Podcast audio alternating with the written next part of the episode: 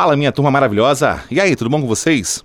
Aqui quem tá falando é o professor Tiago Araújo, no projeto hashtag Fica em Casa Aprendendo, e trazendo mais uma audioaula de matemática, e hoje nós vamos falar sobre porcentagem. Tiago, esse assunto é importante. Eu garanto para vocês que é um dos mais importantes quando a gente fala em provas, fala em concurso, em vestibulares, em seletivos.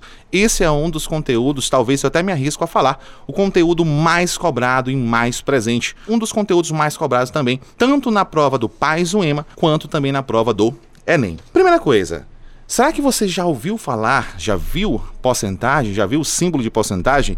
Eu nem preciso esperar a tua resposta porque eu tenho certeza que ela é positiva. Você já sim, já viu o símbolo de porcentagem e também já viu falar de porcentagem. Quer ver eu adivinhar? Por exemplo, se você já viu alguma propaganda onde a loja, o vendedor está anunciando um desconto, ele vai falar que esse desconto ele é em forma de porcentagem. Por exemplo, vamos pensar aqui no carro do ovo. O carro do ovo está passando pela tua rua e ele vai dizer assim: Olha, turma, compra uma dúzia de ovos hoje que está com desconto de 25%. Isso quer dizer o quê, turma? Que essa linguagem da porcentagem é uma linguagem cotidiana, corriqueira. Normalmente a gente vai ver tanto quando a gente fala de venda fala de desconto, quanto a gente fala de acréscimo. Nós estamos vivendo um, um, momento difícil, um momento de pandemia, onde a gente vê o crescimento de número de casos do Covid, número de óbitos, número de infectados, e sempre que os telejornais, né, os jornais impressos, as rádios falam sobre essa informação, uma das formas de comunicar a quantidade de pessoas é você utilizar a porcentagem. Mas, Thiago, faz sentido utilizar a porcentagem? É claro que facilita. Se facilita a compreensão, então é importante eu utilizar.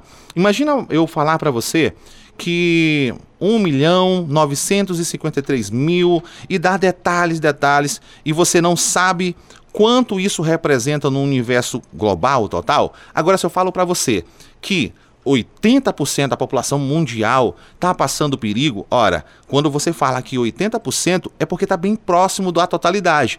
E rapidamente você conclui que esse número é sim muito grande. Então a porcentagem ela permite você tirar conclusões que o número absoluto às vezes não permite. E o que a gente pode falar mais em relação à porcentagem? a aplicabilidade, ou seja, a presença da porcentagem em outras áreas de conhecimento. Por exemplo, se você for estudar geografia. Quando a gente for estudar dados demográficos, é, dados populacionais, né? Você vai ver a presença maciça da porcentagem. Quando você, por exemplo, for estudar em biologia, você vai estudar genética, você vai trabalhar ali com cálculos de probabilidade que também podem ser representados em forma de porcentagem. Então essa aplicabilidade ela é muito grande, muito. E em matemática, você vai ver a presença, né, a possibilidade da presença da porcentagem em vários e vários assuntos. Quando a gente trabalha, por exemplo, com estatística. Você vai ver a presença das porcentagens nos gráficos. Quando a gente trabalha com a matemática financeira, você vai ver a presença da porcentagem maciça quando a gente fala de lucro, de prejuízo. Né? Então, em várias áreas da matemática, você vai ter a presença. Por exemplo, eu quero aumentar o meu terreno. Em quantos por cento eu preciso aumentar a largura do meu terreno para que eu atinja determinado tamanho, determinada área? Essa palavra, né, esse símbolo matemático é muito, muito presente. E aí a gente chega já perto da definição. Ora, eu quero que você fale comigo de maneira compassada, devagar. Porcentagem. Turma, quando eu falo por, eu penso em duas coisas em matemática quando eu escuto essa expressão por alguma coisa. Ou eu posso falar, por exemplo, 7 multiplicado por 8. Ou eu posso falar também 56 dividido por 8. Então, essa palavrinha por pode me dar uma ideia de multiplicação ou uma ideia de divisão. Nas duas operações você vê essa presença. Aqui na porcentagem, a gente vai pensar em divisão. Então, quando eu falo porcentagem, eu estou remetendo a uma divisão e eu tenho certeza que quando eu falar só de centagem, de cento, o único número que você vai pensar é justamente no número 100. Então, quando eu falo de porcentagem, eu estou falando de um universo de 100, uma divisão por 100. Ou seja, é você representar qualquer quantidade comparando essa quantidade com uma totalidade de 100. Isso facilita muito, mas muito a tua compreensão. Primeira coisa que você precisa aprender é calcular a porcentagem de uma quantidade. Por que, Thiago, que eu preciso? Só por dos vestibulares? Não. Imagina você chegando em uma loja, você quer efetuar uma compra e o vendedor fala que vai lhe dar 10% de desconto. Se você não souber calcular, você vai ficar nas mãos do vendedor ele vai fazer esse cálculo e você vai ter que acreditar. Agora, a partir do momento que você domina esse tipo de cálculo, basta simplesmente você calcular e jamais você vai ser enrolado. Por exemplo, você foi a uma loja, você foi a um mercadinho da sua cidade ou foi comprar com alguém uma roupa, uma roupa de marca. Essa roupa de marca custa 150 reais. Cara, mas aí você pechincha e fala: olha, eu vou comprar se você me der um desconto de 10%. Ora, turma, o que é um desconto de 10%? É você pegar 10%, que em fração, quero salientar isso, é a mesma coisa que 10 centésimos, ou seja, 10 dividido por 100. É isso que representa 10%. Seriam 10 partes de 100. Imagina que eu pegasse este valor de 150 reais, dividisse por 100, eu ia ter 100 partes, e se eu selecionar 10 partes dessas 100, eu vou ter 10%. Ora, como é que eu calculo 10% de uma quantidade, 10% de um número? Eu vou te dar uma dica incrível que você vai ficar impressionado como você aprendeu isso apenas escutando e não vendo o cálculo. Turma, não tem mistério. Toda vez que você quiser calcular 10% de uma quantidade, basta você eliminar o zero que está à direita quando esse número tiver zero. 10% de 150. 150 termina em zero. Se eu eliminar esse zero, eu fico com 15 reais. Isso quer dizer o quê? Que 10% de 150 reais é 15 reais.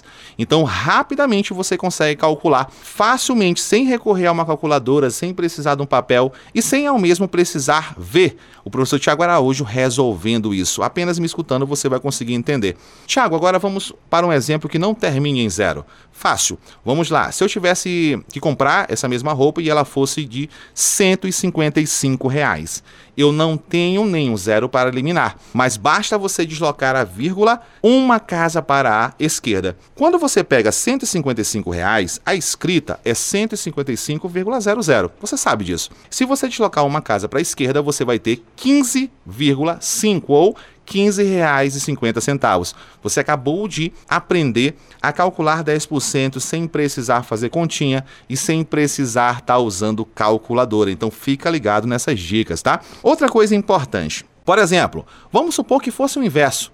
Vamos supor que você está indo comprar essa mesma roupa. O vendedor não te ofereceu o desconto, mas você quer um desconto de 15 reais. Você deseja esse desconto, mas você quer pedir ele em porcentagem. Como é que eu faço para descobrir que 15 reais equivalem a 10% de desconto de uma roupa de 150? Como é que eu faço isso? Turma, eu quero que você memorize esta relação. Parte pelo todo. A porcentagem nos remete à fração. E quando eu falo de fração, eu sempre relaciono a parte pelo todo. O que, que é a parte? É aquele desconto que eu vou pedir para o vendedor, que é os 15 reais. O que, que é o todo? É aquele valor integral da roupa, que é 150 reais. Sempre que eu dividir a parte pelo todo, eu vou encontrar um número decimal que eu consigo transformar em porcentagem.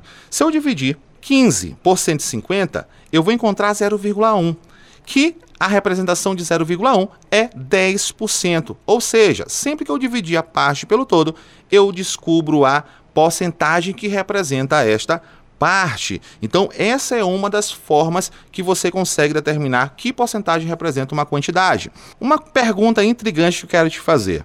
Eu quero saber se você já viu em alguma loja, em algum supermercado, algum mercadinho, na feira, alguém falando assim: pague 3 e leve 4. Turma, se você está pagando 3 e levando 4, isso quer dizer o quê? Que você está ganhando uma unidade das quatro que você está levando. Se eu estou pagando só 3, eu estou ganhando uma.